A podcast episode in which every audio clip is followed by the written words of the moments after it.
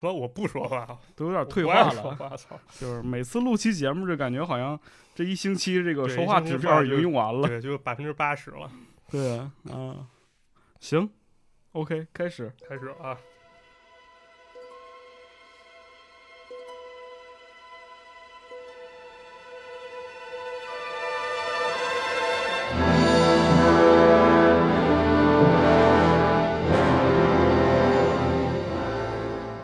啊，各位听众朋友，大家好，我是王自健的粉丝马探长。哦，我是马探长的粉丝池子。啊，粉丝加粉丝是吧？呃这回那个跟大家瞎聊一点，先那个说一下生活中我一些观察，不知道池子有没有发现，就是现在感觉有点儿礼乐崩坏的感觉。为啥？就是现在人说话越来越脏了，你有没有这感觉？为什么？这还还好啊，我就觉得最近这个网上这个评论控评都挺好的。不是不是那种控评，咱想想就是咱们那个语言表达。哦你看现在那个，比如女孩儿形容她特别喜欢一个男明星，她一般说啥？说坐立排卵。就等会儿你再给我解释一下这个词儿什么意思？坐立排卵，我觉得这是一种生物行为。你看过那青蛙排卵吗？没有，就动物世界没没亲眼见过啊，但啊是动物世界里看动见过。物世界有了，就这嗯青蛙繁殖的时候，那个母青蛙在岸边嘟嘟嘟嘟嘟冒出好多卵来，就坐立排卵跟排便似的。啊，对，就这种感觉，这感觉挺脏的。还有更脏了，你说那个骂一个人说这逼飞屌炸，是不是很形象？感觉很脏是吧？太脏了，我对吧？人说话越来越脏，这我感觉这个滥觞是啥？滥觞我觉得应该是“屌丝”这个词儿的发明。对，哎，其实咱们经常用“屌丝”这个词儿，对但是我个人来讲，我真的不是知道“屌丝”这个词儿，就是它的具体的这个讲究的是哪些原理。不是，那咱从那字面意义上了解一下，这啊屌丝是什么？首先，这拆开来看，一个屌，一个丝，屌很明显，男性生殖器官啊、那对，啊，丝就是一种那个类似于毛发的一种丝状物，那合起来看，那学名应该叫阴毛就屌毛呗。啊，对，就是屌毛，说不好听就屌毛、阴毛。啊然后这个东西在前互联网时期吧，那时候还不是说咱们那全互联网时期，它是半互联网时期。当时人们一旦接受了，就是这种胸无大志、没有钱、没有社会资源，然后也不受女孩欢迎，喜欢在家撸管这种男性，把它定义成这种阴毛。然后大家接受这一设定以后，人们说话好像变得开始越来越脏了。哦，其实它其实就是说，比如说我说屌毛，你肯定知道是什么意思，但是我要说，就是把毛这种这种词换一个比较上台面的一个一个字儿，可能就是对，然后他就大家伙儿就是广泛的去运用了。对，而且其实互联网它有一个特性，是我当着人面儿说这个词儿，你肯定是我我自己也说不出口，你听着也难听。是，但是我隔着一个一个互联网不一个计算机呀、然后我在打这个字儿的时候，我其实就没有这种心理障碍。对，没这负负罪感嘛，是吧？嗯对，我我觉得其实可能大家说这话比较脏嘛，其实并没有说完全百分百恶意，可能就是单纯因为这个词儿它太形象了，它那个画面感太强了就是你说没有恶意这个事儿啊，就比如说啊，啊比如说我说你是屌丝，啊。呃，你会接受吗？我觉得其实我是 OK 的，因为我也平时说我自己是个屌丝。那是不是人的这个接受度提高了，而不是说本身这个词儿或者说这个人恶意下降了呢？呃，我觉得是因为那个“屌丝”这个词儿它广泛传播，其实就是因为有一些群体吧，他可能认定了这一设定，因为好多人其实他在网上开玩笑，他就说我是个屌丝，嗯直接这么自称。然后还有说那个没有恶意表现在什么，就是说我特别喜欢这个男明星，我恨不得坐地排卵。明白，我其实就是能 能 get 到这个点，嗯，对我觉得既然大家说吧，就是可能是因为大家对这个接受度确实高了，就跟池子刚说的一样。然后我还发现一个话语吧，特别有意思，就比如说现在咱们攻击这人，说这人特别没良心，特别不要脸，嗯，就抓住他一个点，比如说这个人他吃人血馒头，哦，对，这个梗就来源于鲁迅吧？对，来源鲁迅，就是这个词儿，感觉它广泛运用，其实还是在互联网上吧。就是说，哦这个人他蘸着人家的血吃人血馒头，就相当于嗯有点发国难财这感觉。是对，其实人血馒头本身这个东西就是，呃，过去也是有这个死刑嘛，啊对比如说砍一脑袋，这个咣当人头落地，这个血也就在地上了嘛。对对然后这个这个老百姓围观，就拿着那个馒头一拥而上，就去蘸那个人血，说这个能治病嘛。哎，对，嗯所以说这个现象其实挺意挺有意思啊。所以这期咱们重点其实并不是聊脏话，聊怎么骂人，嗯，就是这期我想跟大家聊聊，主要是一个吃人的历史。哦，吃人啊就是字面意义的吃人，还是说鲁迅说的那个翻开这个所有中国历史篇篇写着都是吃人？吃人，我觉得就是字面意义上吃人，就真的这个人同类相食，或者说这种蘸人血吃馒头这么一种真实的情况，不是说这个吃人社会什么不好的社会现象这种。嗯，但这里有一个意思啊，就是嗯说鲁迅其实是吃过人的，你知道吗？我操，我不知道。这个在呃鲁迅的儿子，就是他那个写了一个回忆录里，海英是吧？对周海英嘛，周海英当时写了一个回忆录，就是说，呃，他看到他那个母亲徐广平的胳膊上，啊，胳膊这个啊地方是有一个非常深的一道疤，啊，他一直就不知道怎么回事儿，呃，小时候可能也没问过，后来长大之后就问了。然后这个过去古代讲究就是说挖这个至亲的一块肉，对给这个生病特别重的人去吃，就能医治好这个病啊，啊。这个徐广平呢也是听了这个说法，然后就其实就是挖自己一块肉，给这个鲁迅去吃啊。所以说，当然鲁迅可能不知道啊，就这个这个是记载当中写的一段事儿。我操，所以说，一个 一个讽刺吃人的人，但是可能事实上他真的吃过人，呃，这个我觉得还是有时代局限性吧，可能。嗯因为那个什么，其实我做过一些研究啊，我那个晚清的时候，其实他有本刊物叫《点石斋画报》，嗯，当时特别火。他这个主要是记录特别多道听途说这种怪事儿什么的，哦奇闻异事，有点像晚清版的马探长和池子。当然，咱没人那么火。我觉得过去这个那个清朝人，如果就是清朝当时老北京要真录一个播客，比咱们现在所有的播客节目都精彩。对，肯定特别狂野狂野。然后有一个学者就王娟老师，他其实就研究了《点石斋画报》里面比较典型的几个吃人故事，咱可以一个一个看啊。首先第一类呢，就是咱们所谓仪式性吃人。这个吃人呢，并不是因为人多好吃，而是说能够吸吸收人的力量。所以人好不好吃呢？这咱一会儿看啊，啊，一会儿有大量的这个历史记载可以告诉人是什么味儿。嗯咱们可以先看这个仪式性吃人啊。行，《点石斋画报》上有一个报道啊，就是说广西桂林有个叫张玉珍的女子，特别贤惠，嫁人以后呢，对她公公婆婆也特别好。那有一年她公公生病了，然后张玉珍呢拿刀把自己臂膀上肉拉下来一块儿给她公公吃了，她公公病就好了。这种相似的报道在《点石斋画报》上有十多篇儿。哦，这跟鲁迅那吃法是一样的。哎，对这种东西呢，这种报道一般有特别浓郁的仪式色彩，跟咱们传统民间信仰有很密切关系。目的呢，就是说咱们去吃人肉，去治疗疾病。嗯啊，这是第一种。那么第二种呢，也有一种病态食人，就是说视尸如命，喜欢吃尸体这么种人。啊，跟老鹰似的，啊食腐。对对，《点石斋画报》里面就有一个这么报道，叫“群孩索命”，听起来跟吃人没什么关系啊。说嗯好多小孩索命的这么一个故事。他讲的是咋回事呢？说浦东有个人，上海浦东啊，这么个人，他生性非常残忍，喜欢吃婴儿尸体。然后晚上呢，他就偷偷到坟墓去，把婴儿尸体刨出来，然后回家弄弄就吃了。嚯，有一天晚上呢，当这人准备睡觉的时候，突然发现床上有好多孩子对他怒目而视，然后一拥而上，把这人给咬死了。人们都说这人受了报应。那肯定啊！你想吃那么多孩子，对但这让我想起就是互联网早期 疯传过一个照片嘛。啊，婴儿就是汤是吧？啊，对，但那个证明是假的了吗？不是，对，是假的。但是行为艺术里面确实有过一个艺术家，嗯，就是他吃过死胎，而且那是他自己孩子。哦，这这个这个有点血腥，大家感兴趣可以自己去搜一搜。是对这个争议很大。当时确实这是个北京艺术家，我没记错的话。我的天呐，行吧，这事儿反正不能细聊。嗯对还有呢，第三类呢是对于海外的一些报道，非常典型是啥？就是咱们说了这食人族啊，食人族啊，古巴啊，对，这古巴个不是那印第安人是吧？反正这个咱们从小接受，就是所谓这个，不管是印第安啊，还有这个食人族啊，好像带给咱们都是一种特别蛮夷的这种感觉，不管是是动画片儿还是说小说。嗯，其实当时晚清报道也是这样啊。这个《点石斋画报》里面就有一则叫“野性难驯”的这么一个报道，说太平洋海岛上有一群食人野人。有一天呢，这个美国人呢坐船路过这个岛，因为缺水上上岛去找水了。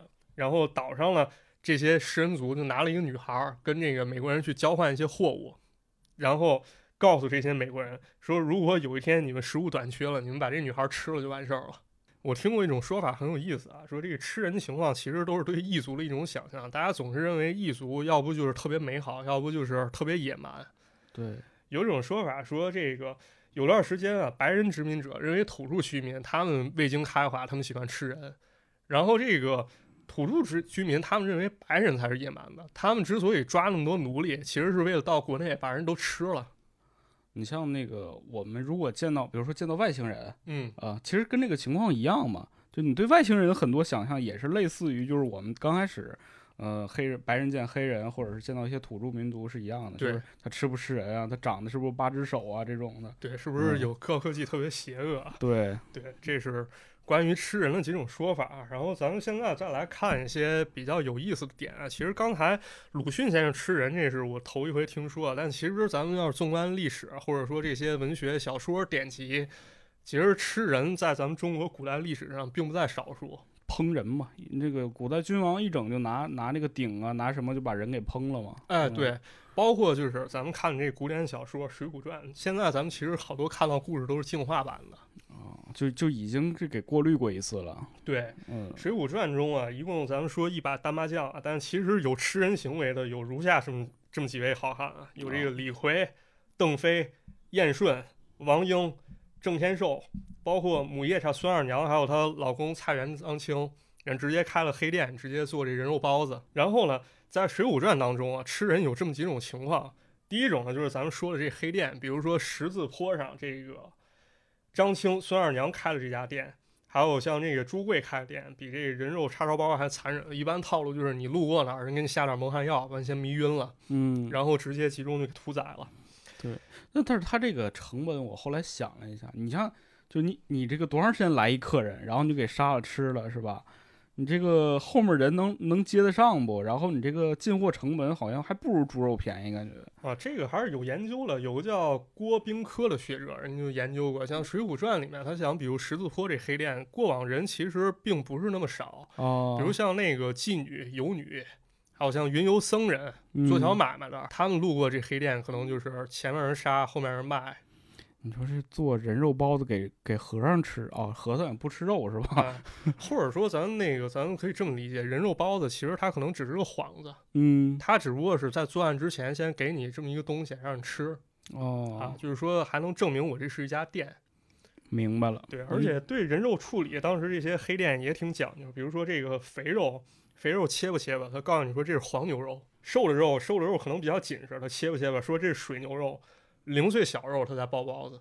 哦，就是，呃，人的这个不同组织，他还给你做一个区分，是吧？啊 就是他还挺挺良心的，反正。是，这还有更详细，一会儿咱说，一会儿咱说一下历史典籍中记载。嗯、那么咱说一下第二类，第二类《水浒传》中最不缺的啥？就是山寨，是吧？啊，啊，一般就是你如果要咱俩途经山寨，让那个小喽啰给绑了，很有可能就把咱俩吃了。对，那肯定是吃我呀，我这么胖，不是我瘦瘦，我瘦瘦也不少吧，是吧？他可能我当排骨吃比较好吃啊这可以延伸一下，比如说啊，咱突然间现在世界末日了。啊啊，你我陈道九啊，就是呃，听众可能不知道，就是我们三个体型相当于是马探长最瘦，对，然后那个陈道九第二，而我嗯第三，我是最胖的。那你说咱们仨先吃谁呢？我觉得可能咱们仨一块儿吃，因为啥？咱看《水浒传》里面啊，《水浒传》当时宋江他不是那个落难了吗？啊到了山寨，山寨上有燕顺，还有王矮虎。啊本来他们不知道那是宋江，当时想怎么着？想把那个拿冷水泼到宋江心窝上，把他心肝挖出来做醒酒酸辣汤，然后肉再吃了。所以很有可能是把他们仨一块儿都杀了，然后肝儿炖吧炖吧，人吃了。但是我跟你说最科学的方法，啊，先吃胖子，为啥因为胖子就是你不可能养着这个人啊，啊胖子不可能一直变胖啊，啊？所以说胖子这个肉多呀，就是先吃它。先吃它才实惠，然后瘦子反正你也不长肉，你就搁到最后。所以说吃这个顺序肯定是先我再倒酒，然后再你。这是个投资理财 观对，念。是的。操。行，那咱接着说，接着说，还有一些特定情况其实也会吃人，比如咱们小时候可能都看过一个动画片儿叫《真假李逵真假李逵，》啊，你确定这个是个动画片吗？确实有这动画片儿，如果我没记错的话，我确实看过一个。哦是不是还有个姊妹篇叫《真假张飞》啊？真假，还有我操，这记不清了，真记不清了。但真假李逵确实有，因为咱们都说真的叫李逵，假的叫李鬼，有这李么典鬼故。啊，对手持两把大爷，对，手持左一爷右一爷指向灰爷砍去。啊，对，结果把这个假的李逵砍死之后呢，他有一些咱们看的情况，就是这个版本有点省略。啊当时把假李逵杀了以后，李逵肚子饿了，然后把这李鬼就给吃了。那李逵和李鬼他俩有啥区别吗？李逵牛逼，啊李逵战斗力强，李鬼是假装李逵劫财的哦，就哦，这是个就是说就是打着那个李逵的名号骗人的对啊，他骗人。然后一开始李逵可怜他，啊给了他些琐碎银两，然后后来那个李逵又发现李鬼跟他老婆又在那儿捣鼓，就并没有说李逵的好话，然后于是李逵一一气之下把他给杀了，啊，杀完吃了。怎么吃啊？一般都这个咱们可以看一下咱们古代文献中记载了吃人情况啊，甚至有种这个吃人文化。首先呢是这个不同的器官，它有不同的叫法，比如说女性乳房做的菜叫享肉，想就是朝思暮想的想，呵，意思是你吃过一次之后你就老想吃。然后少男少女肉，他们做的这个肉干儿分别叫地鸭和地鸡，男的叫鸭，女的叫鸡，应该是这么区分。嗯，是现在也这么叫啊。然后呢，这个人肉啊和鹿血一块儿煮，这东西叫福禄酒啊，福禄酒啊，就是福禄寿那寿去掉，改成酒哦这么东西。然后这个人眼啊，拿蜜腌成类似蜜饯的东西叫鬼目粽，嗯，可能跟那个演做的粽子差不多，他可能字面意义这么理解。听起来都没啥食欲肯定没食欲，因为什么？就是说吃人肉的时候，往往是乱世。比如说，咱们在这个宋代的《鸡肋编》里面可以看到一些内容啊。这个在靖康丙午岁的时候，金敌乱华六七年间，山东、京西、淮南等路经擦千里，斗米至数十千，且不可得。也就是说，当时在这个乱世，你想吃米，有钱是买不到的。啊，那怎么办？盗贼官兵以致居民更互相使人肉支架，见于犬豚，肥壮者一枚不过十五钱，全区铺以为蜡，啊，就像我这种的就不过十五钱就，就卖了卖不了很高价吧，反正那个就是晾不晾做成腊肉，人就吃了。嗨，然后它对于不同的人类型，其实也有不同的叫法。比如说老瘦男子，他叫饶把火，为啥呢？就是说这个老人啊，他肉不容易煮烂，所以得多添把火才能煮。啊，这还挺形象的对，妇人少爱者，也就是说，这个妇人还有年轻妇人和少女，一般都叫不限羊。为啥这么说呢？说它肉的鲜美味儿一点儿也不比羊羔差啊，这个字面意思就能听得出来。啊。小孩儿叫什么的？小孩儿叫合骨烂嗨，就是骨头都能炖烂呗。啊，对，细皮嫩肉一煮就烂了，是这么一种情况。然后这些通目又通目为两脚羊，其实就是说，咱这个羊不是咱这个人的肉质是不是跟羊肉很像啊？对，或者说可能就是过去古代人也有这种说法，就是被代代宰的羔羊嘛，咱们都属于是。然后说到这儿，大家可能会好奇，就是说《水浒传》里面为什么会出现这么多吃人的场景啊？嗯其实咱们仔细想想，就是在古典名著中这种情况并不少见。嗯首先一个，咱说了啊，咱们这个《水浒传》不是《水浒》，咱说那个《三国》里面其实也有类似情况。三国里面有个典故叫刘安杀妻，对，当时刘备啊非常落魄，吃了败仗，然后他吃不上饭了，碰见这个刘安了。刘安呢家里也没什么肉肉可以去招待客人，把媳妇儿杀了，然后把媳妇儿这个手臂上肉煮熟了，说这是狼肉，给刘备吃了。刘备结果他知道真相以后啊，他并没有感慨说“我靠，我吃了人肉了”，说这大逆不道，而不胜感激，洒泪上马。关键这事儿结局是什么？这事儿那个让曹操知道了，曹操可感动了，给这个刘安送去黄金百两，刘安陡然而富。就是卖了个妻子，然后成富豪了。对，啊你就看那个中国古代文学，有时候它是漠视微小生命个体的，嗯也就是说，在这种乱世之中，乱世它是英雄的乱世。嗯，它是英雄的时代。滚滚长江东逝水，浪花淘尽英雄。你看这词儿都是英雄，那小人物呢？他不重要。一个妻子的性命根本不如所谓的这个义气、道义这种重要。我感觉女权要开始了。对，当然这是像咱们这个年代啊，咱们现在是关注个体，这种漠视微小生命个体的肯定是不对的。但如果有一天秩序崩坏，咱们这些尊重生命、平等的观念真的能够经受住考验吗？这确实是个问题。就是我我我曾经不断在想一个问题，就是嗯说，现在如果世界末日了，对，啊，我不幸存活了下来，那我会不会选择吃人？这是个好问题，这是好问题，因为一会儿咱们有大量的例子去讲关于吃人还有道德之间的事情。是啊，其实这个我又想起来，我当时艺考的时候一段经历。嗯当时艺考有一有一试是面试，嗯当时面试呢是一个老大爷在给我们当考官，有一个女生，她就特别喜欢那种自我奉献型电影，就是说我舍生取义，我为了道义，我牺牲自己，顾全大局。啊，就是钢铁侠，就那 I am Iron Man，是吧哎差不多这种感觉啊，这时候呢，那考官大爷就问了一个问题，说现在咱们考场外面有十只狼，嗯如果你出去的话，我们都能得救，你出不出去？然后那女生就愣了，嗯愣了一会儿，说我愿意。然后那考官笑了笑，当时并不理解，当时并不理解为什么他出一个这么操蛋的问题。是啊，现在有点明白了，现在开始明白，就是其实说我们这个道德和美德，你现在去说我真是他，我很有原则，很有底线。我觉得只有到特定情况下才能知道你这种底线或者说你的道德真正能不能起作用。对，就没准真有十只狼，你第一个跑嘛。对，嗯，反正吃人这个事情，就是他他首先触碰的就是你的道德底线，对，其次才会有后面这个，比如说好不好吃啊，怎么做这种事情。是，当然了，有些人就是你一旦突破了这一层道德底线，既然你已经杀人了，那其实这种这种情况下就特别多，就很多连环杀手也会有，就是说杀完人之后分解尸体然后吃掉的这个这个过程嘛。对。嗯，那咱们要不现在就讲一个关于连环杀人的这么一个事儿吧？可以啊。连环杀人且吃人。嗯不知道大家看没看过一个电影啊？二零零四年的时候，中泰合拍了一个电影叫《食人狂魔》我好像有印象，段奕宏演的吧？啊。对，那时候他还不叫段奕宏，哦，是吗？那时候他不叫段奕宏，他叫段龙。我靠，对，这个咱们一会儿说啊，一会儿说。嗯咱们先讲讲这个故事。这个故事可以理解为前半部分是被嫌弃的松子的一生，后半部分就比较疯狂了。在一九四六年的时候啊，这个有一个在二战时期当过兵，而且还杀过鬼子的这么一个十九岁青年，叫黄立辉。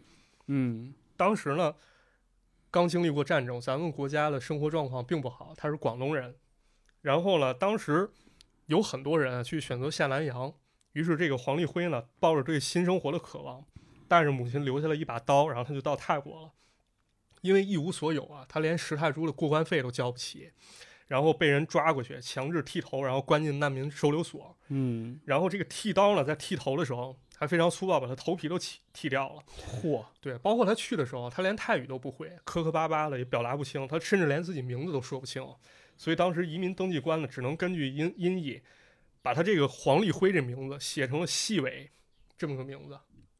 黄立辉、细伟，差着有点远啊。，对，感觉差的非常远。我也不知道泰语跟这个广东话，他可能是汕头那一带的，嗯，泰语怎么说？黄立辉，这不知道。黄立辉黄立辉，啊，这这就啊是有点像这西，啊算了，这这这咱就不像聊，别找补了。对，但是反正怎么说呢，就是说我作为一个人，我有自己的性命，但我不能堂堂正正活着。移民官给我起名，好像就针对一个阿猫阿狗，嗯，就是说你你叫这什么二驴子，你叫三蹦子，我叫狗剩子。啊、对，嗯有点这种感觉，就感觉这个人毫无尊严。包括到后期呢，这个细伟啊，他在泰国生活也非常艰苦。本身他身体不好，从小经常生病，他有哮喘病，身体虚弱带来一个什么问题？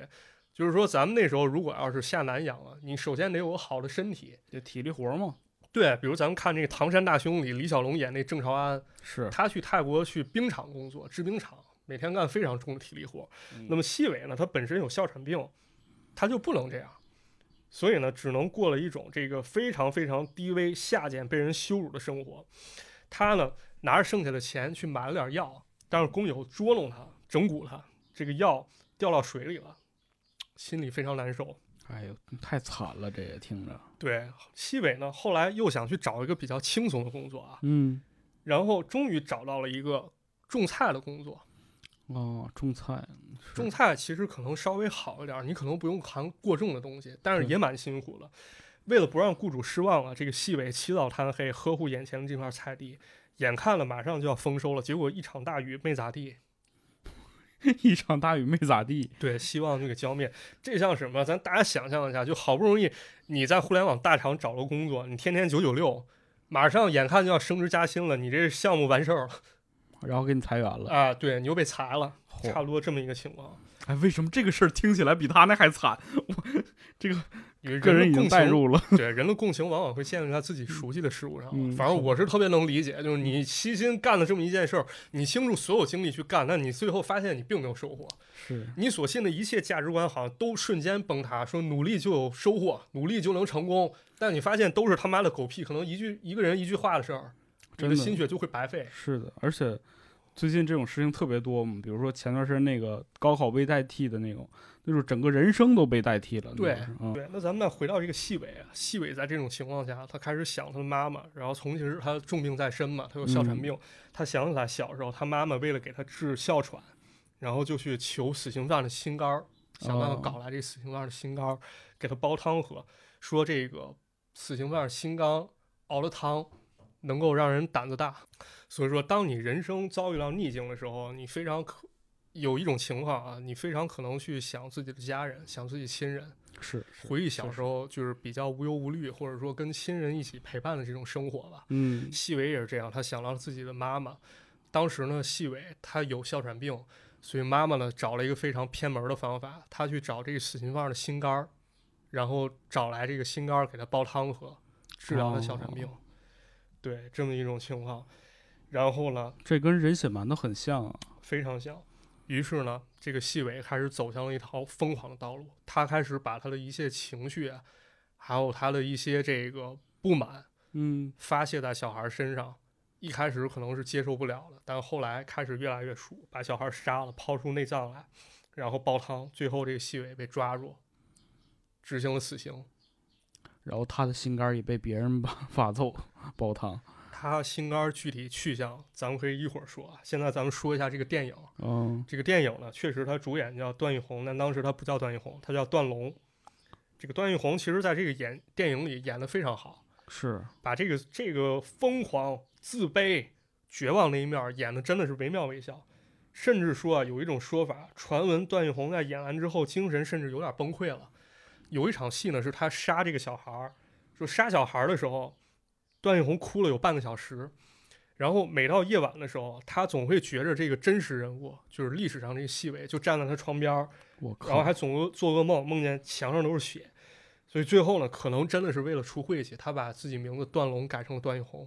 哦，这个电影是在泰国拍的，是对吧？，中泰合拍的一部电影，在泰国呢，这个故事其实是有原型的。嗯泰国早年说法跟这个电影非常相似。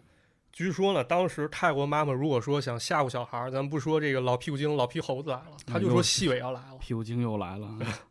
他就说细尾就来了。真实的细尾呢，是在一九二七年生活在中国南方汕头，就是广东汕头的一个农民家庭。哦，四个兄弟姐妹中最小的，小时候家里穷啊，父母没时间照顾他，所以经常上街游手好闲。因为身体不是特别好，总遭到别人欺负。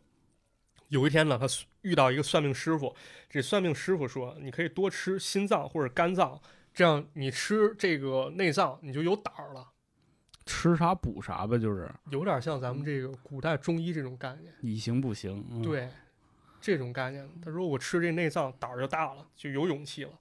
到了一九四五年呢，这个黄立辉呢，就是说咱们说这细伟入伍开始抗日，然后他自己说啊，他们的部队被日本军队所阻断了，被困了好几个星期。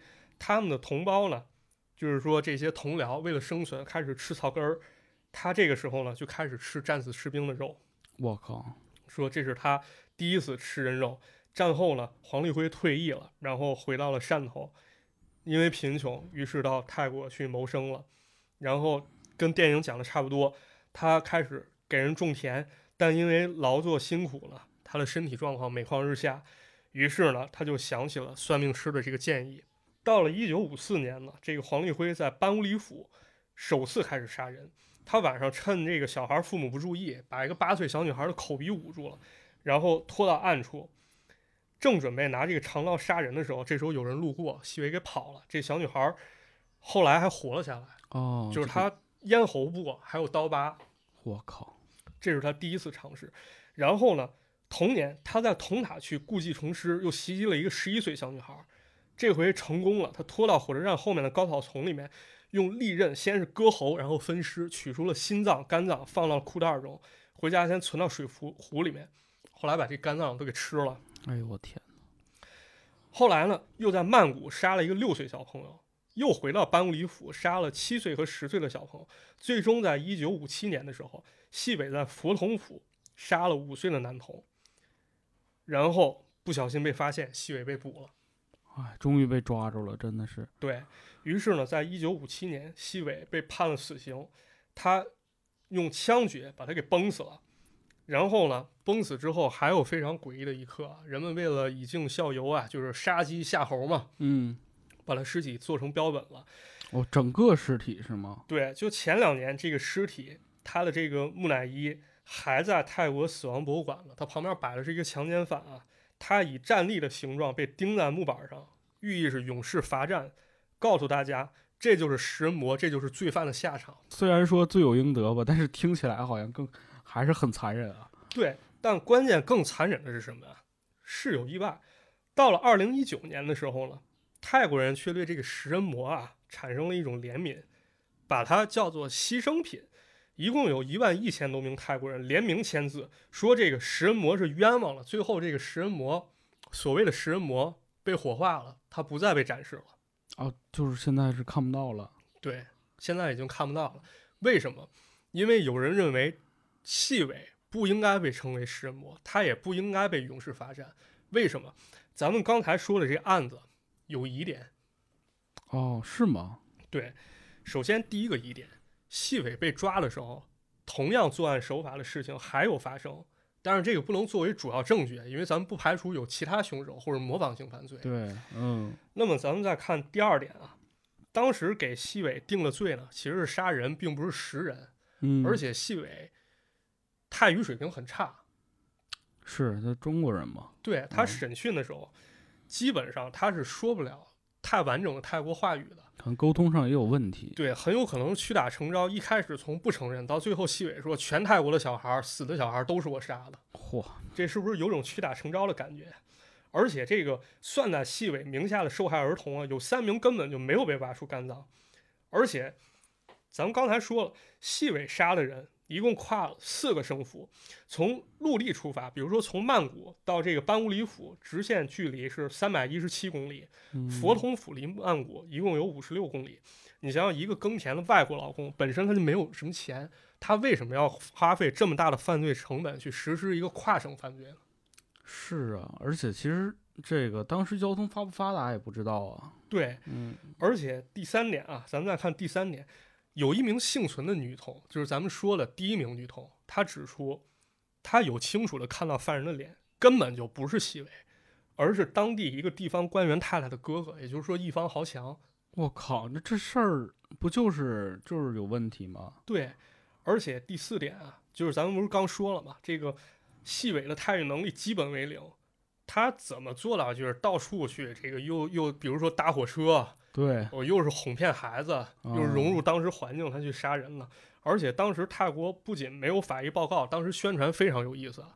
对于这个细尾食人魔的刻画，他有一张照片儿，细尾咧着嘴，非常恐怖。但这张照片儿是趁人细尾打哈欠的时候抓拍的。靠，就跟现在狗仔拍那帮明星似的。对，所以说这件事儿啊很有可能是一个替罪羔羊，因为当时呢，这个泰国确实对于咱们这种华侨华人有一定的偏见。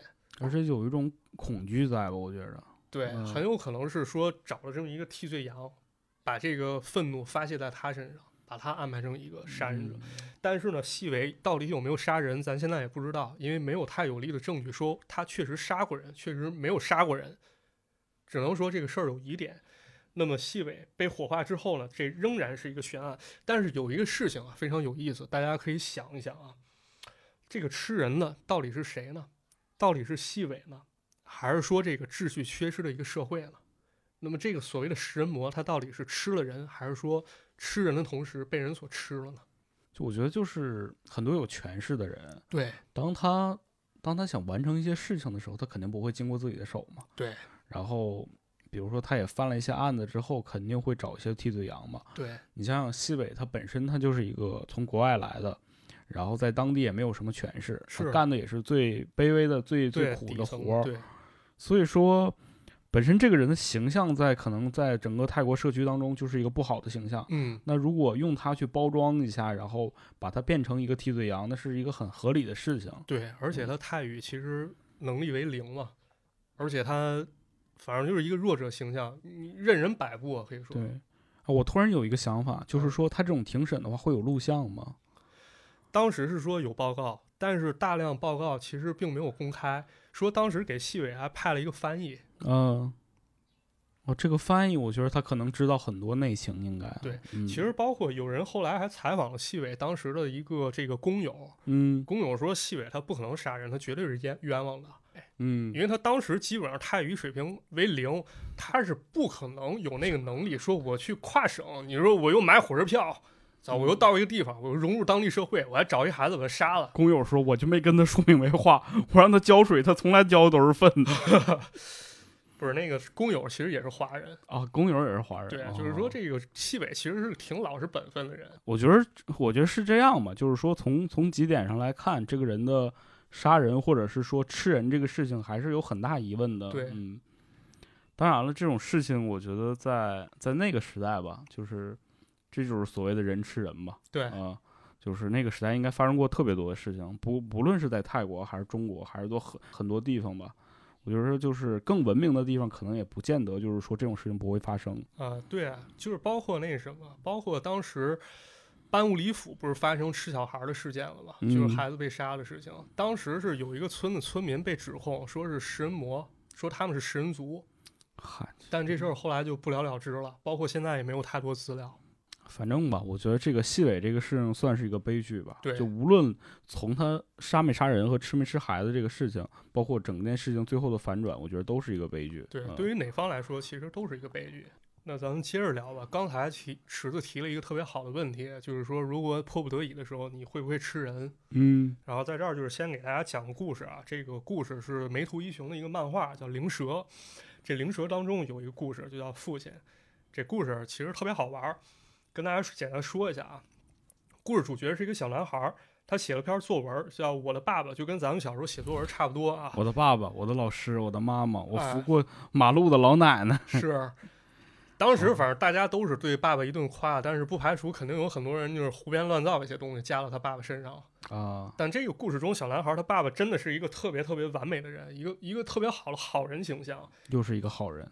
对，比如说他经常布施，他会帮助乞丐，而且即便是别人找茬的时候，他也会这个笑脸相迎，也会和颜悦色，而且就是特别珍爱生命啊。就是有猫被这个撞死以后，他找个地方挖个坑，也会把猫埋了，就是一个完全好像没有缺点的这么一个人。嗯但是有一天呢，这个小男孩遇到一个怪事儿啊，他碰见一个衣衫褴褛、没有胳膊的这么一个流浪者。这个怪人，这个流浪者给了他一个包裹，让他交给他爸爸。他特别好奇，但打开一看呢，操，这包裹里面包的是个骷髅。啊，这小男孩呢，就肯定不敢说把这个骷髅给他爸爸，因为他要维护他爸爸的形象嘛。他觉得有人在捣乱。但之后呢，怪事儿又发生了。这小男孩有个妹妹，有一天他妹妹在家玩呢，拿着一个球状东西，他想过去看是什么，结果一看，我操，是个手榴弹。靠！他赶紧说：“操，还拿过来，拿过来，你不能玩这个。”他妹妹就跑，跑着跑着玩具手榴弹不行吗？真手榴弹，啊，真手榴弹跑着跑着，他妹妹摔倒了，嘣一声就炸了！就炸了。这他妹妹就被炸的跟木乃伊似的了。我靠！小男孩也被炸伤了，但他伤势比较轻啊，伤势比较轻还 OK。但这个男孩呢，始终没有说把这个坏人、这怪人的事儿告诉任何人。他怀疑呢，这个手榴弹很有可能是那个怪人给他妹妹的。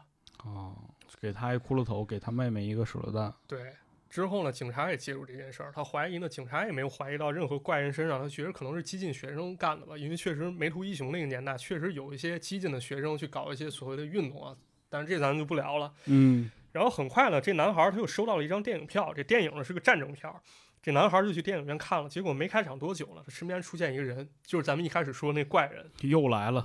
对这怪人就说：“没有错，安排手榴弹炸你妹妹那人就是我，我有话要告诉你。”然后这漫画当中呢，就是并没有仔细说怪人对这男孩说什么，但是听着怪人说的话了，这男孩的脸开始慢慢扭曲、僵化，然后面无表情走出电影院，从此性情大变，开始疏远朋友，变得自闭，也开始避免跟他爸去相处了。他经常暗中观察他爸的举动，只要他父亲做好事儿，他就特别痛苦。他觉得这一切都是爸装出来的。哦，这到底说什么了？因为什么？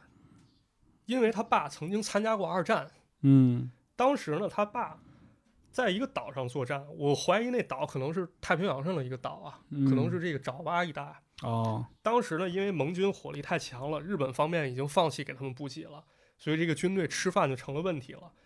当时军人不管什么蜥蜴、蛇什么都吃，战友们一个一个开始死亡了。那么活的人他为了生存下去，有的人就开始吃人肉了。又来了。对这个男孩的父亲呢，也是他为了选择活下去，他开始吃肉。那么这个残疾人呢，这这是个怪人啊，其实就是他爸当年的战友。哦，就是其实他那个所谓的残疾就是被吃掉了，是吗？对，我靠！而且当时在那个战争名册中，他被标记是已经死亡的人。回国之后，他也领不到任何补给。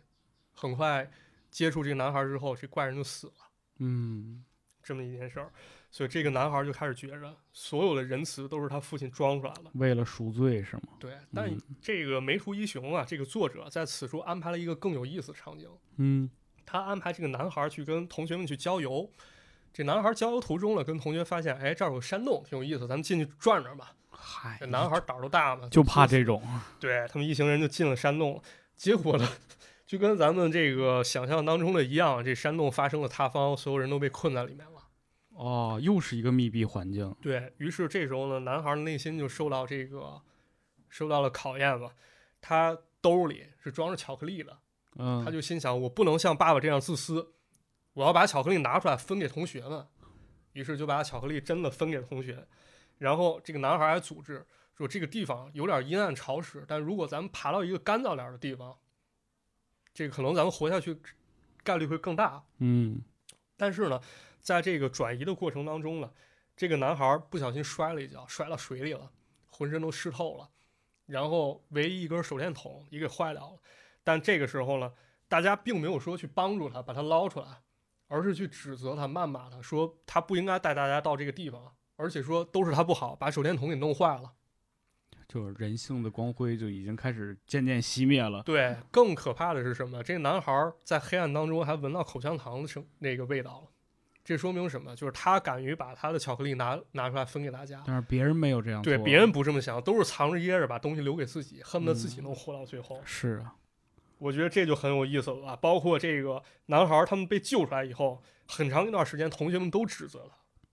哦，这个事情，我我以为能听到一段，就是说最后其实这个男孩已经疯狂，也在开始吃人了，没没有那么发展是吧？对他们被救出来了，大家哦都指责他，说那个都是他不好，把大家带到山洞里了，嗯，都是他不好，他把手电筒弄熄灭了，大家都开始排挤他，靠，没有人认可他的付出，是所以这个就有很大人性考验。这故事之后还有啊，但是咱就这个不展开聊了，大家感兴趣可以去看一看。嗯，就我觉得这两个对这两个片段很很有意思。是的，很有意思，这是完全的一个一个对比嘛，对一个人的转变的过程。对、嗯这个故事告诉什么了呢？就是说，遇到山洞不要进啊，遇到鬼屋不要进，遇到一个人走夜路的时候，你就把你所有的灯都开着。不作死就不会死，真的是这么一个道这理。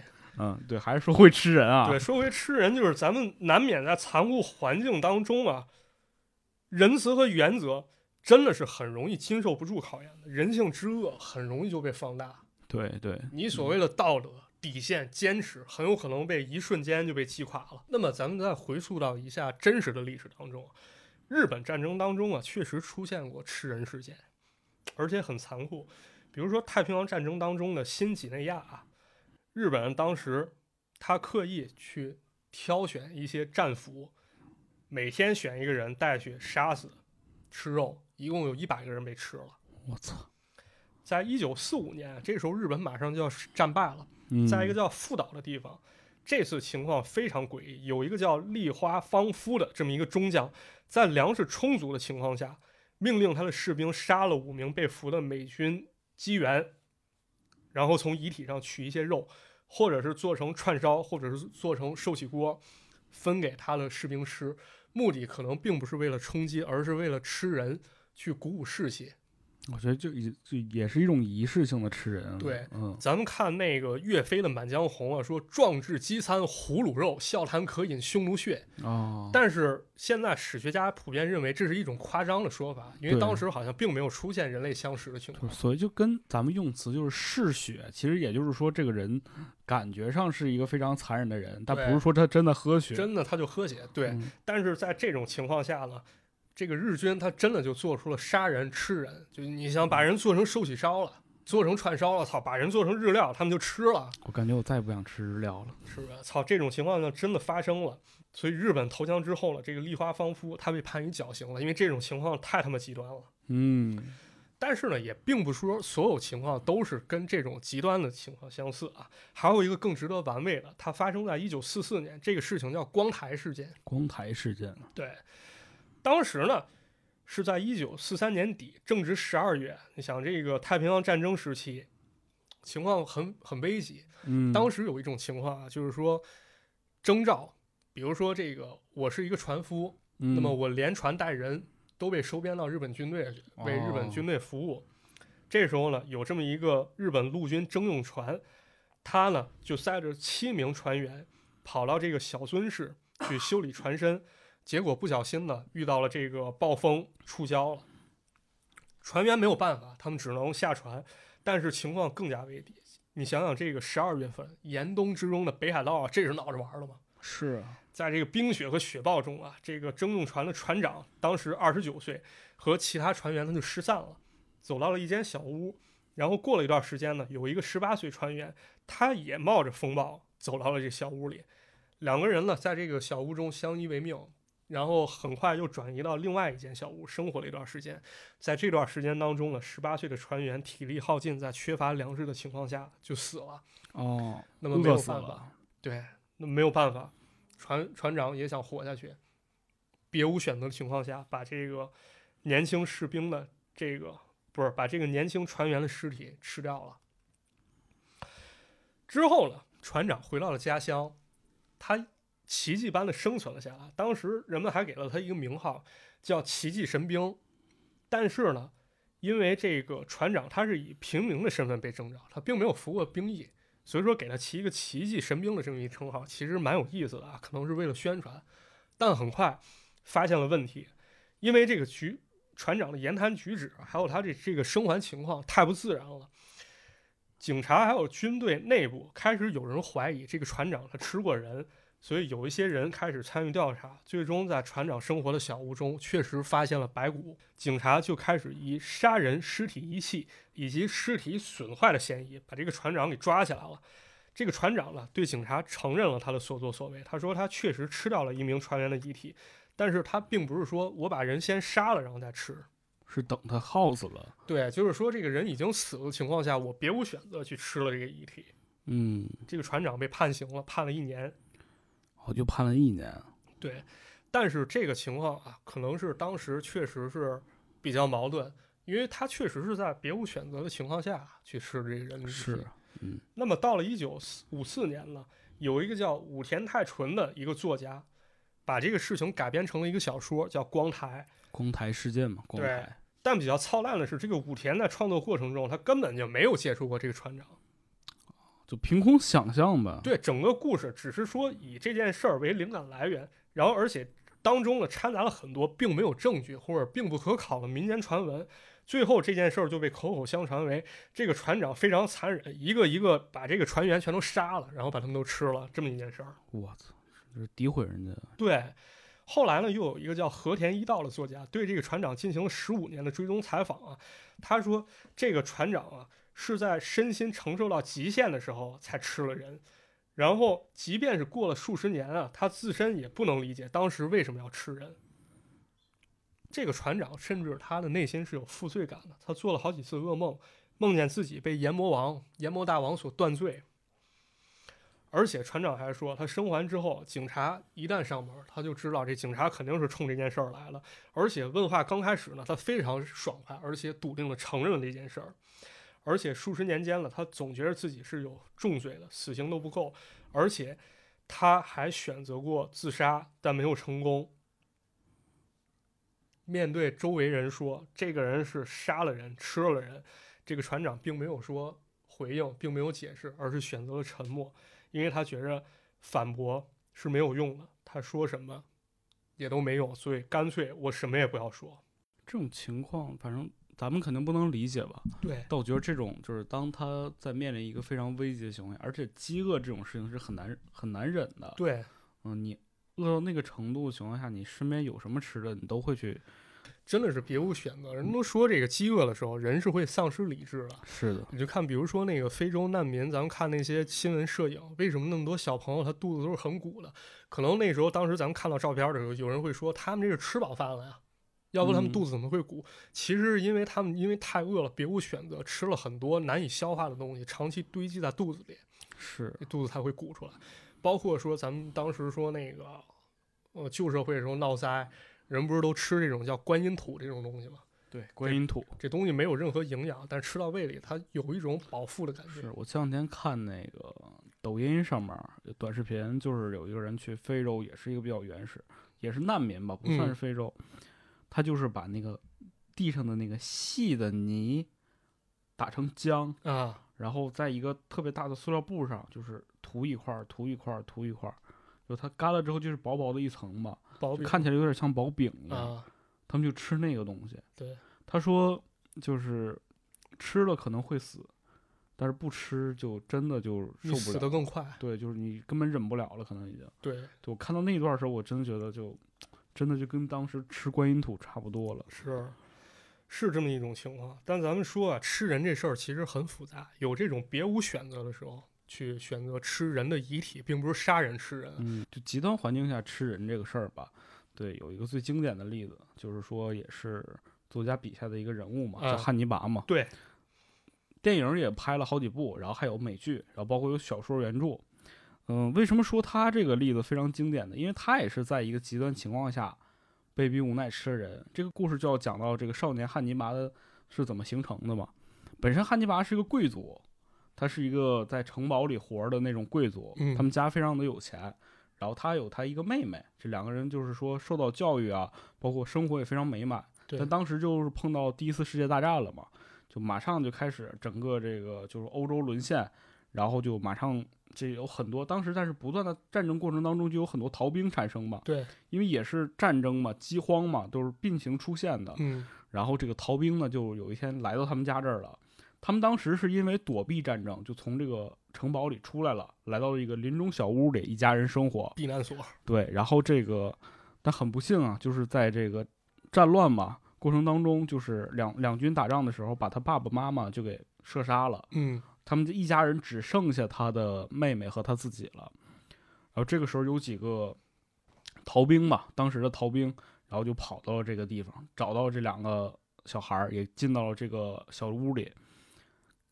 之后就很不幸，就是他们遇到了大雪封山啊，就是很快这个天气恶劣嘛，他们没有办法，屋里的吃的很快就吃完了。对对，然后打猎呢，你本身赶上这个季节气候，他也没有办法去打猎。对，也不是那么好打了。对，这几个人就开始在这个屋里，是吧？就开始饥饿呀，就开始咬手指头啊，啃呐啃呐。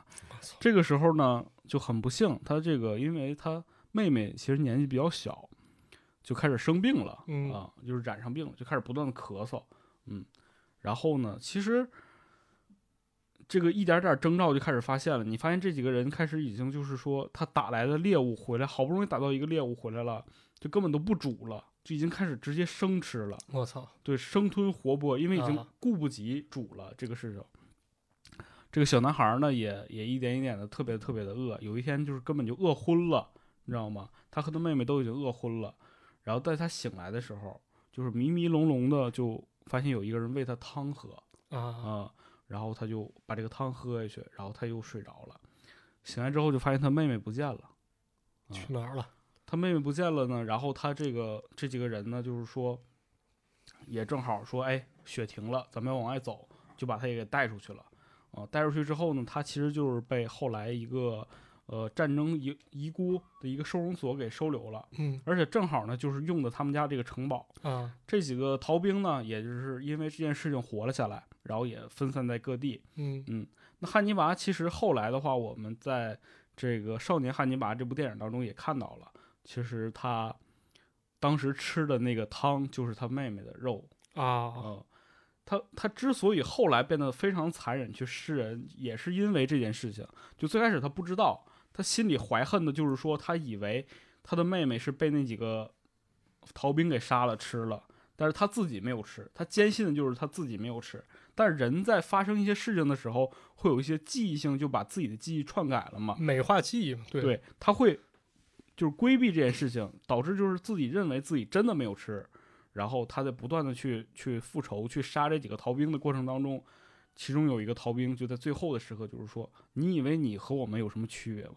你也是因为吃了你妹妹的肉才活下来。”啊，他当时就非常接受不了这个事情，崩溃啊，对，然后也是因为这件事情，就是导致他心里产生了一些扭曲吧。因为本身汉尼拔是一个非常优秀的医学生，嗯嗯嗯，也正因如此吧，就是汉尼拔后来不断的吃人这个行为也是由这个产生的。嗯，这也是一个非常极端的，然后让人去吃人肉，导致一个食人魔诞生的一个故事嘛。对，我操，刚刚那个就说吃人那段，我就想起来一个都市传说，嗯咱们现在好多女孩儿，呃，包括男孩儿也是，包括我自己也是，特别爱吃那个不二家。啊，不二家糖奶糖吗？对，不二家有个宣传语是什么？是有妈妈的味道。然后那上面不是有一个画上牛奶味撇着个舌头那么一个形象吗？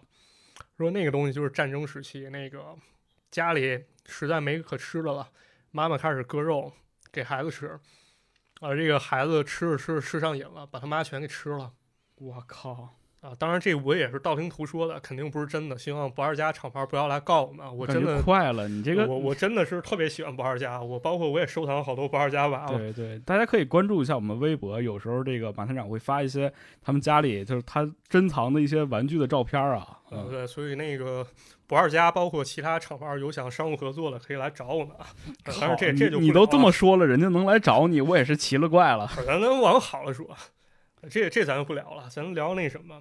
我是说，刚说的那汉尼拔，其实现实当中也有类似的，就是他可能真的是以吃人为乐这么一种人。嗯比如说那个非常典型，那孙子叫佐川一正，啊，我知道这人儿。听说过这人特他妈操蛋啊！他那个他这种都都不知道怎么说了，都都有点他妈类似于那个，就是我想知道硫酸泼了狗熊是什么一种情况啊，嗯，就这种感觉。对，操！当时八一年的时候，他以一同讨论文学为借口，把人那个一个女孩请到家里了，然后拿小口径猎枪给人崩了，崩了以后先是奸尸，然后肢解，拍照片儿，然后他妈的操，把把人给吃了，吃了以后呢，被警方逮捕之后呢，然后心理学家认为他是精神错乱，给他辩护，然后最后呢，反正他爹也是一个小有权势一个人，想办法把他引渡回日本来了。嗯啊，反正好像并没有什么后果啊。他对整个事件他自己态度是我不后悔，因为我他妈对食人行为特别酷爱。这件事儿反而让他成为日本知名人物了，然后当时写了本书嘛，我记着。写了不光写书，而且四家杂志报纸连载的作品。那时候他月收入一个月能达到一百万日元，而这孙子本身就有钱，他啊家里是一个特别有钱的，我记着。对，而且更傻逼的是什么？他经常那个担任客座演讲或者说评论工作，而且他还给那个餐厅写评论，我操，这多傻逼是吧？然后那个就是米其林三星这个哦，我见证过了，这个这个地方做人肉肯定好吃。对，就这种就感觉他妈的特别不严肃，就大家为什么要接受他？是啊，而且那个什么，他还找工作，他找了五找工作投了五百封求职信，没有一家公司敢聘用他。但只后来有一家语言学校赏识他，为什么说这人有点意思？因为他敢拿真名求职，打算聘用他，但这公司所有员工都不干，是谁敢啊？谁敢操？那你工作工作哪天加班给我吃了怎么办？包括二零零九年的时候，《外 e 杂志还采访他了。他说他有自杀倾向，说长时间以杀人者的名字被迫谋生是对他最大的惩罚。我觉得这惩罚太轻了。太轻了，而且大家如果有兴趣的话，去可国内是找不到这本书的，但这本书是出版了的，嗯叫《迷之屋》嘛。啊，嗯，这个你可以去看一下，它其实就是把整个里边很多性他自己去杀人，包括吃人的那个细节，写的非常的就是到位。呃，我觉得这个人他的他的他的理性程度，他面对这件事情的这种做法，我觉得有点过于的平静，平静，然后导致就是你在看这个文字和听这个人讲述的时候，你会产生极大的不适。嗯，对，就是这种过于不适，他好像没有任何悔改，而且他所说就是，好像是我靠，就是对我的惩罚，就是我必须以杀人者名字被迫谋生。什么叫被迫谋生？你不是也赚了不少吗？对啊，一月一百万日元，我靠，这钱大风刮来了，是吧？这个人确实是比较比较著名吧，在这个当今还活着的吃人魔里非常著名的一个人。，对，嗯，而且这个人他没有受到法律的很好的惩罚吧？我觉是得，对，但是现在这孙子好像得病了，就是几年前的生活已经不能自理了。活该，活对该。然后其实就是这是个日本的吃人魔嘛，对我还看到了一个关于德国食人魔的一个介绍，啊，嗯、这个人也很有意思。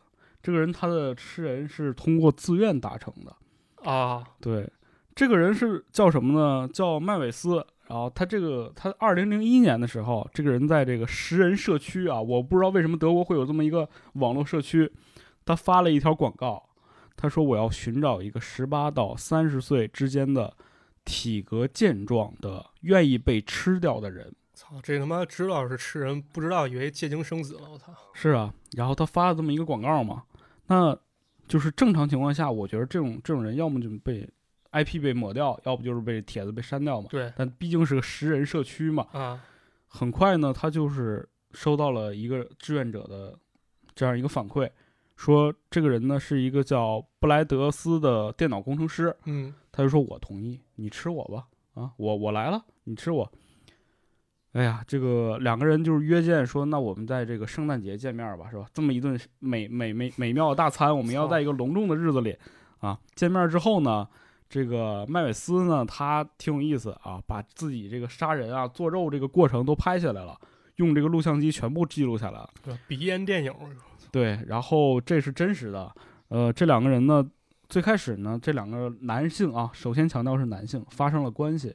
啊发生关系之后呢，这个呃，计算机工程师就是这个布兰德，他吃下了二十克的安眠药。啊，就是先先昏过去的，对，然后他那个最残忍的就是他和麦韦斯这个食人魔两个人一起生吃了自己从自己身上切下来的阴茎。我操，嗯，这个阴茎刺身，反正。然后接下来呢，这个麦韦斯他就一边听着音乐，一边就是开始啊切这个布莱德身上的肉，一片儿一片儿的开始切。切完之后呢，又美美的把它分装起来啊，可能不同不同的部位，然后就把它分装起来了。然后在后来的这个十个月里呢，就是他每天就吃着这个从呃布兰德身上的这个肉，然后开始经历了十个月的时间，就是这这份肉他吃了十个月时间嗯，一点一点吃完。然后，而且他这个人非常精致嘛，啊，精致生活，就是每一个地方或者是每一块肉，他要用不同的做法做出来，然后要用去料理一段非常高级食材的方式，就是朴素的、高级的食材用朴素的方式料理，反正就是这个大概这个意思啊。这个十个月嘛，大概一年过去了嘛，嗯，然后直到二零零二年的时候，布兰德的肉快被吃光了。啊，那这个吃肉这个时候已经开始形成一种瘾了。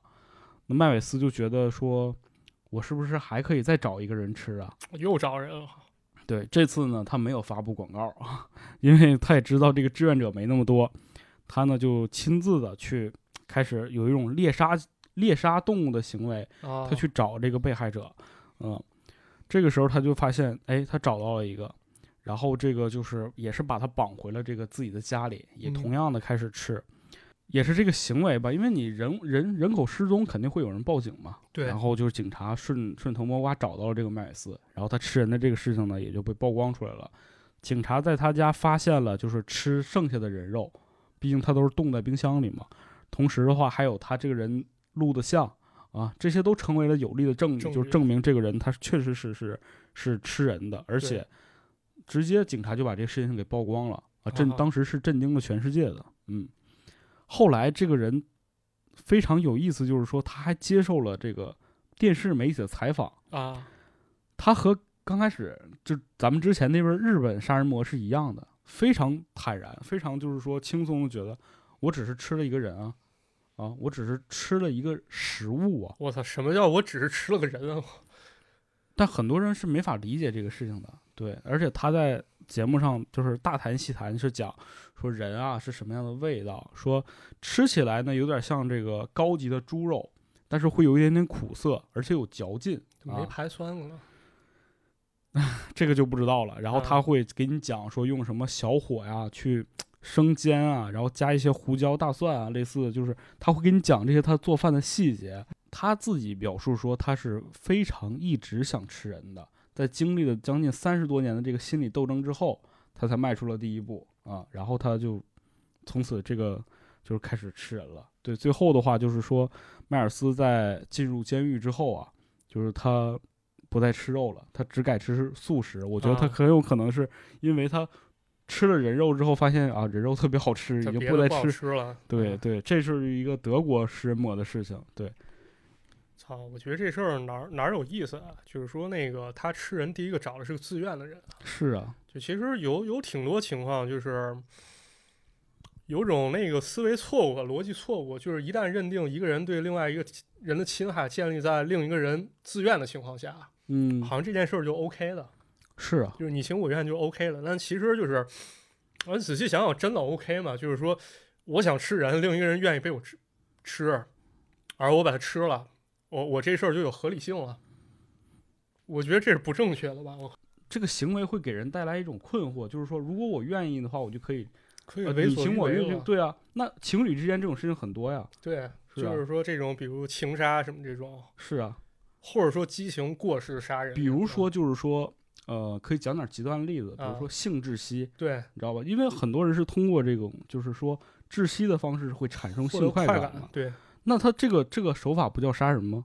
就如果两个情侣之间发生这种关系，然后通过这样一个行为去让对方就是，呃，让对方死亡了，那这个这不算杀人吗？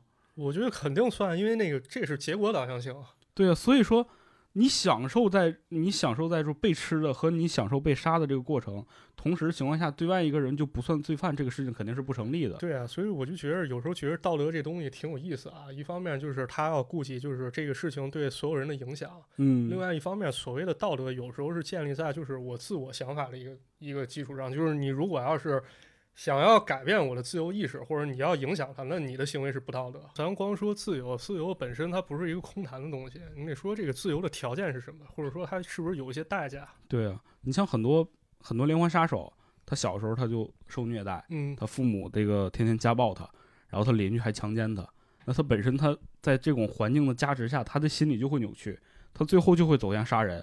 那你他他在如果在当庭的法庭上，他就跟法官说说，那你看我从小经历是这样的一个一个环境，我怎么可能不会杀人？这是我决定的吗？这是环境决定的我，不是我决定的我自己。所以说，那如果所有的人都按这套理论的话，那我们的法律就不存在了，对我，们就没有道德了。因为这个其实你要说环境吧，环境它只能说是一个因素吧，嗯，它并不能说就是这个东西环境决定了一个人怎么样。呃，就是咱们还是聊回，比如说我们世界末日了，对那我们选不选择吃人这件事情，我觉得这个事情就是没人敢打保票说我自己不会吃人，绝对没有。嗯，我我觉得是没有，因为这还是那种说法，就是说咱们只有到特定情况下才会知道自己的行为是什么样。就是我们现在所谓的理智，到那时候还能不能称之为理智？对，可能就是只是因为被你最后的那点儿饥饿，把你整个的所有的道德全都磨没了。这些东西可能过于猎奇或者过于黑暗，但是我们这个节目并不避讳去谈论或者讨论这些东西。我们说的不一定对啊，对，大家可能也有大家的观点，但是我唯一想说的一点就是，这些东西真的没有必要就是避讳它，避而不嗯谈。因为如果要是所谓的这些吃人，社会上的吃人，真实中的吃人，或者说阴暗，或者说黑暗，或者说复杂的人性和社会，嗯，我们单纯的一味把它们隔绝起来，那在此基础上，我们所建立出来的善、美好、真善美，未必是稳固的。最后的话，我想说，其实这个在科学家研究里，嗯我们人每个人的身上其实都有一个有一段 DNA 记录了一件事情。啊，就是说我们每个人其实都吃过人，对，因为我们这个 DNA 上有一段抗软病毒的基因嘛，嗯嗯，软病毒就是一种蛋白质的病毒，它会让你的大脑不断的就海绵化，嗯，其实就是证明，说实话，我们从祖先在就是在猿猴时代，或者说在猿人时代，就是我们每个人其实都是吃过人的，对，所以说我们没有一个人是无辜的。是，反正总之可能就是随着咱们对这些事情更加深入的了解吧，或者看了更多的事儿后，我们可能才会有一个更加坚定，就是说我们所谓的这种更为稳固的品质，或者说更为坚实的底线，嗯，去应对日后的一些风浪、突发情况以及特别严峻的抉择。嗯，是的。那关于吃人这个事情，我们就先讲到这儿了。好的，嗯、如果当然这是我们的一些想法呀。对，嗯，如果你有一些更好的一些想表达的东西呢，欢迎你给我们留言，然后跟我们一起讨论这件事情。包括你觉得有更有意思的关于吃人这件事情的一些案例啊，或者说历史上发生的故事啊，都可以在评论区跟我们分享。对，那我们今天这期节目就先这样了，好，就到这里啊，拜拜。拜拜。